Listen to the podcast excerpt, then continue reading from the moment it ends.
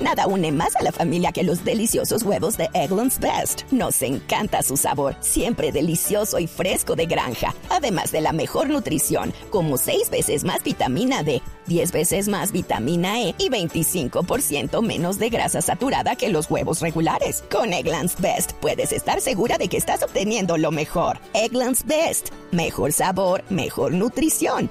Mejores huevos. Visita egglandsbest.com para más información. La importancia de la denuncia, la importancia del trabajo permanente de los usuarios con los bancos y con las entidades que los defienden permiten que se reduzcan esos problemas que se presentan. Una de las personas que más ha trabajado por ese asunto es el representante de la Cámara por el Departamento de Córdoba, David Barguil. Desde que llegamos al Congreso de la República, hemos venido liderando una serie de iniciativas que buscan ponerle control a muchos abusos que hemos denunciado en la banca y en el sistema financiero colombiano. Hemos demostrado con cifras cómo año tras año muchas entidades financieras vienen aumentando de manera significativa el costo de la cuota de manejo, el costo de la transacción por Internet, de hacer una consignación nacional, de hacer un retiro dentro de la oficina. Costos que en algunos momentos han sido muy por encima de la inflación y que por supuesto golpean el poder adquisitivo de los colombianos. Hemos denunciado que mientras el Banco de la República reduce las tasas de interés, la banca se demora hasta seis o siete meses con la cual la gente puede acceder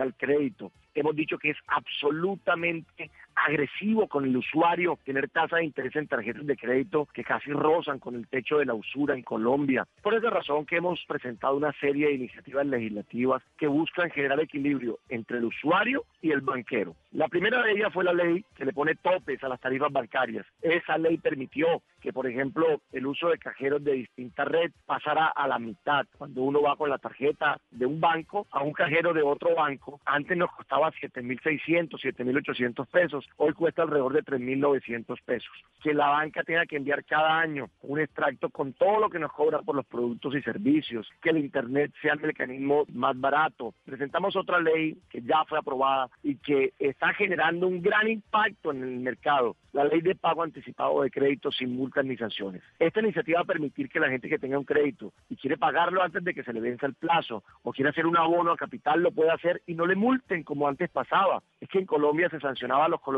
buena paga, porque es absolutamente insólito. Y el quid de esta ley no solo es el beneficio individual, sino que por fin va a generar verdadera competencia y va a llevar a que la tasa de interés en Colombia baje en el mediano plazo. ¿Por qué? Si alguien tiene un crédito a una tasa, por ejemplo, del 12% efectivo anual y al mes de haberlo obtenido, otro banco le ofrece el mismo crédito, no una tasa del 10, sino del 9, se va a poder mudar o cambiar de banco. En camino hay una serie de leyes. La ley que permite, por ejemplo, que los colombianos que ganen hasta dos salarios mínimos, los estudiantes, no vuelvan a pagar cuota de manejo y tengan seis transacciones al mes gratuitas, libreta de ahorro gratuita, que si la cuenta está inactiva no le sigan cobrando cuota de manejo, que en todo momento los bancos paguen y o reconozcan tasa de interés en las cuentas de ahorro. Es que he denunciado casos donde hay bancos que hasta por depósitos y saldos promedios de 5 millones de pesos la tasa de interés que le reconocen al usuario es del 0% mientras que ese mismo colombiano solicita un microcrédito y le cobran tasas de hasta el 42%. Y por supuesto, otra ley que es la ley de precios transparentes que busca que a la gente no solo le reporte la tasa de interés que le cobran por el crédito, porque muchas veces la gente no sabe cuánto termina pagando y porque a esa tasa de interés hay que sumarle el costo del estudio del crédito, los impuestos, las pólizas y siempre más lo que uno termina pagando que lo oficialmente le informan. Y por parte de las entidades que manejan los fondos de pensiones, que nos manden extracto, que nos digan cuántas semanas llevamos cotizadas, cuántas nos falta por cotizar, el promedio de la pensión eh, que llevamos hasta el momento para que nos siga bien actividad comercial engañosa y haya equilibrio